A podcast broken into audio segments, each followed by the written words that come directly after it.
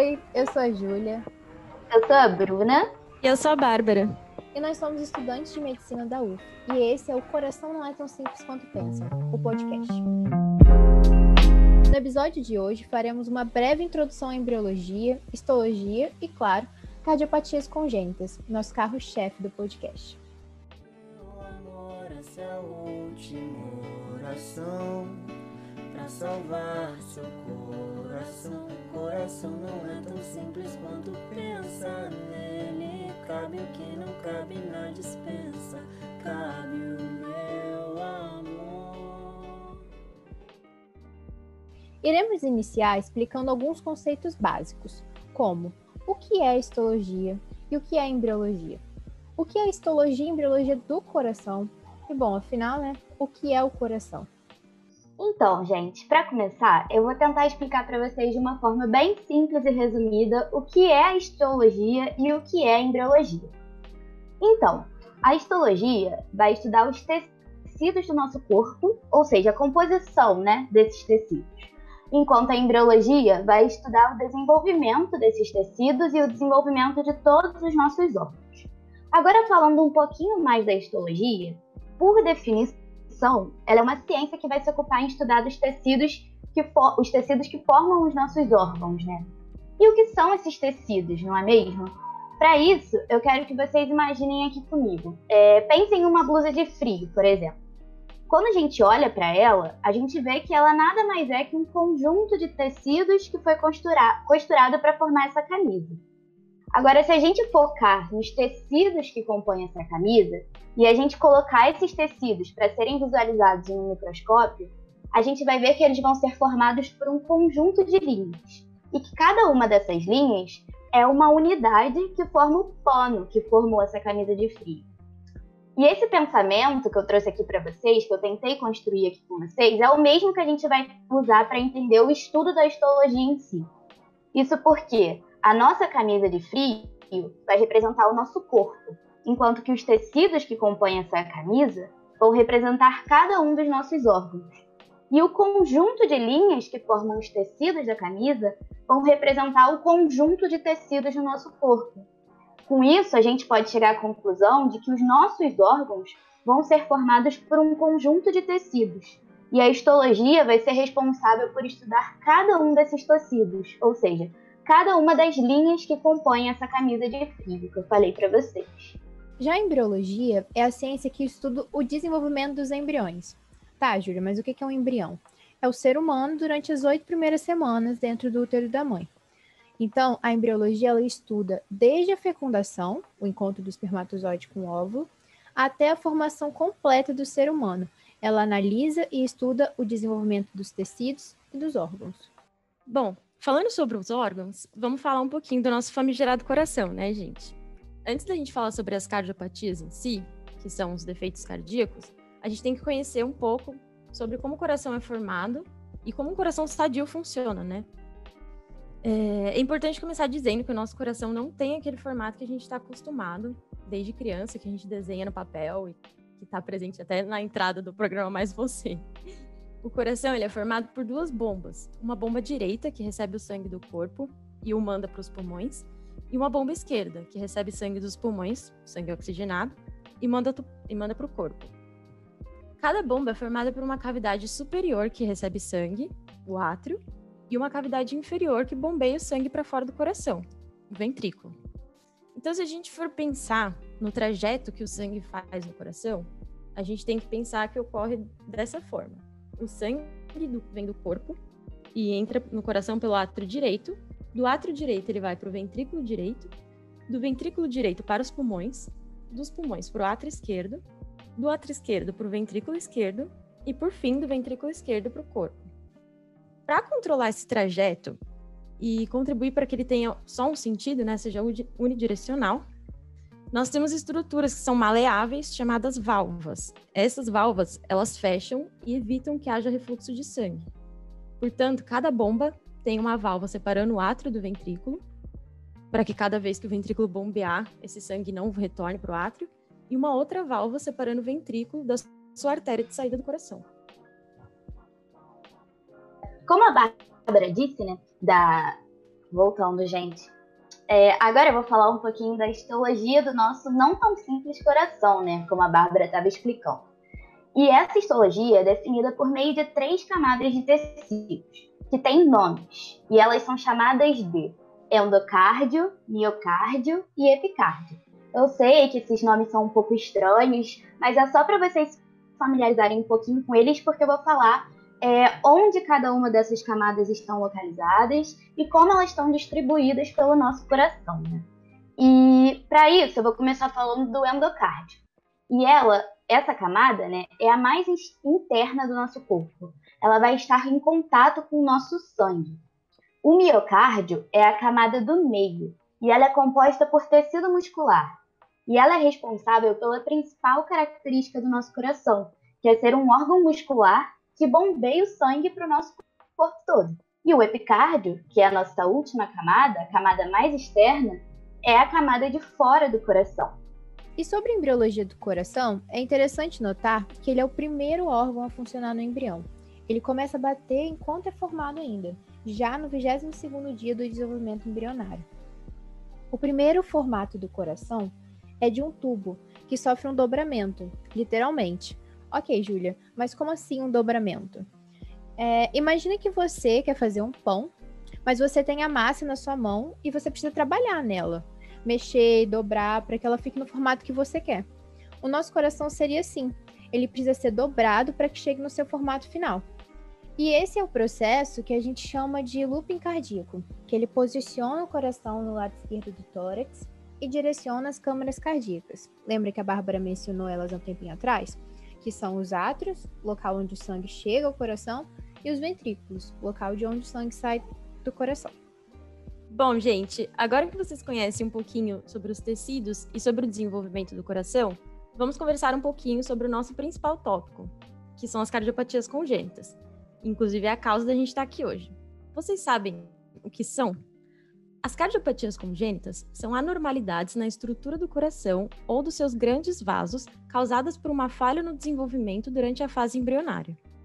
Em geral, as cardiopatias podem estar relacionadas a defeitos nas válvulas cardíacas, aqueles tecidos maleáveis sobre os quais eu mencionei, é, defeitos na parede do coração, apresentando alterações ou pequenos furos, que permitem uma mistura de sangue vindo do corpo, ou seja, um sangue rico em, em gás carbônico, o que a gente chama de sangue venoso, né?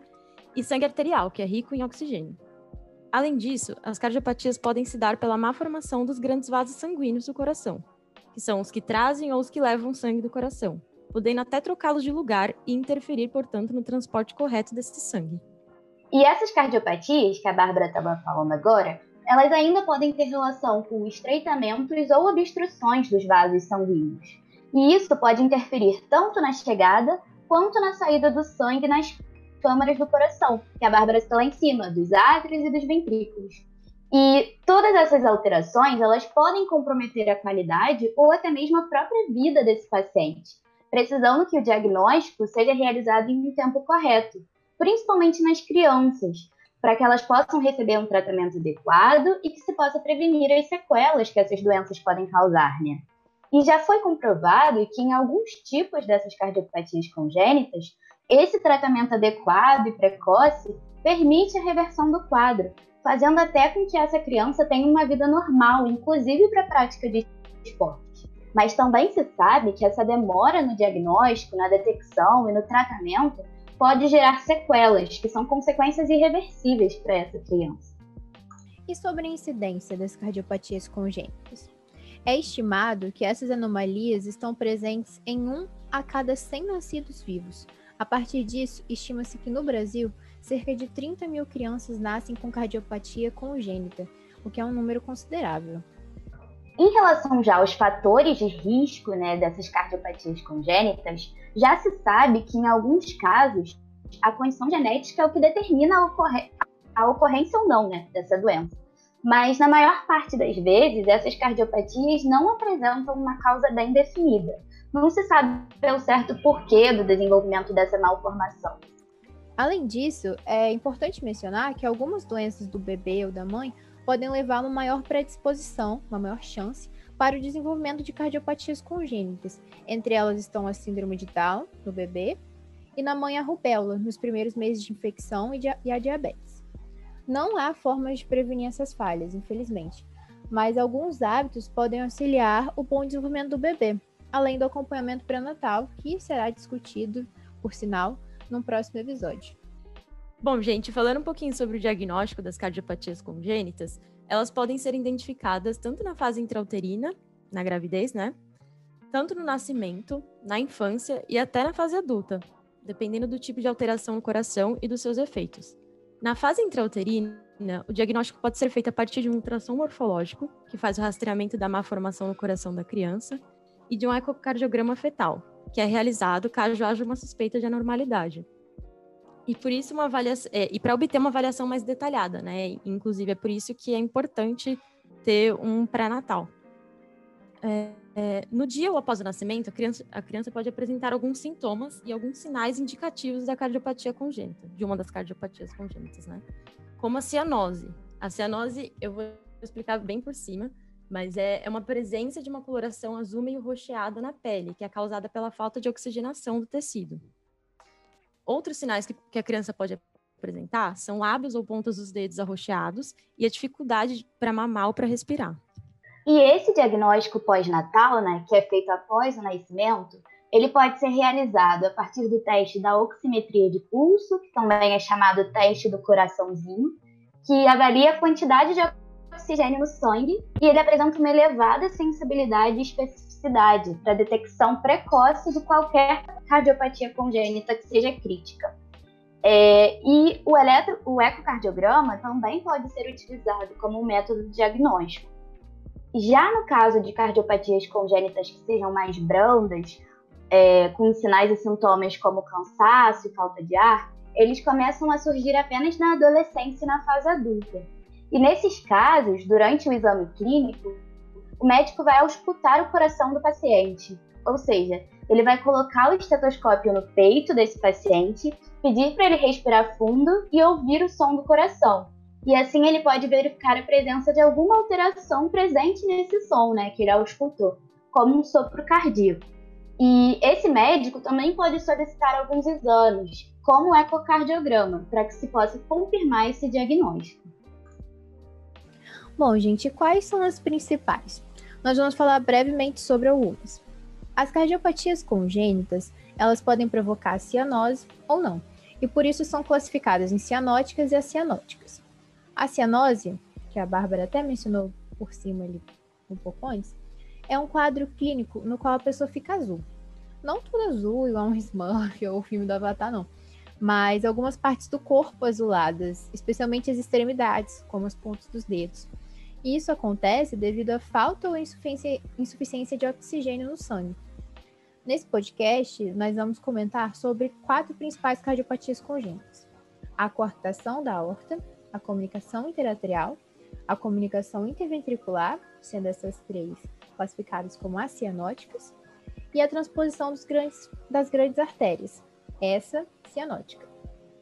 A coartação da aorta é um estreitamento da aorta, que é a artéria que sai do ventrículo esquerdo, levando o sangue oxigenado para a circulação do corpo. Essa cardiopatia é mais frequente no sexo masculino, de duas a cinco vezes maior. Ela é dividida em forma infantil, que é na maioria das vezes sintomática e mais grave, e em forma adulta, que pode causar complicações como hipertensão mais tardiamente. A transposição das grandes artérias é a principal cardiopatia congênita cianótica. E nela, as grandes artérias, que são a artéria aorta e a artéria pulmonar, elas estão trocadas de lugar. Tudo bem, mas como seria a disposição correta desses vasos, não é? Então, a aorta sai do ventrículo esquerdo e a artéria pulmonar sai do ventrículo direito. E nessa cardiopatia ocorre uma inversão de papéis. A aorta vai sair do ventrículo direito e a artéria pulmonar do ventrículo esquerdo. E o ventrículo direito, ele normalmente não bombeia para a aorta. Só que nessa cardiopatia, ele vai assumir essa função e vai precisar ter uma força para bombear esse sangue para o corpo todo. E com o tempo, ele vai ficando exausto e a oxigenação de sangue, do sangue, né, vai ficando debilitada, o que ocasiona a cianose. Bom, a comunicação interventricular, que possui vários tipos classificados de acordo com seu tamanho e localização, é a permanência de uma comunicação entre os dois ventrículos, devido a alguma falha na formação do septo que separa os dois. No caso, como se fosse a parede entre eles. E esses dois ventrículos, eles acabam ficando em contato um com o outro. E no coração normal, isso não existe, nós temos essa parede. Enquanto isso, a comunicação interatrial segue a mesma linha de pensamento. Ela também é classificada de acordo com a sua, com a sua localização e se explica pela permanência de uma comunicação entre os dois átrios, devido, em cerca de 90% de todos os casos, a defeitos na fossa oval, que era um forame, uma comunicação, útil na circulação fetal durante o período embrionário, mas que após o nascimento deveria ter sido tapado e não foi. Bom, gente, por hoje é só isso. A gente espera que vocês tenham gostado e aprendido um pouquinho desse mundo super vasto que é o estudo do coração. A gente vai deixar aqui na descrição do episódio o nosso o Instagram, que a gente está divulgando o nosso trabalho, o arroba morfando, uf, onde, onde vocês podem dar o feedback para a gente, tirar alguma dúvida, fazer uma sugestão ou qualquer outro comentário. Muito obrigada por terem ouvido até aqui e a gente se vê daqui a 15 dias, no dia 31 de outubro, para falar um pouquinho mais de cardiopatias congênitas e a sua relação com o nosso amadíssimo SUS. Até a próxima, gente!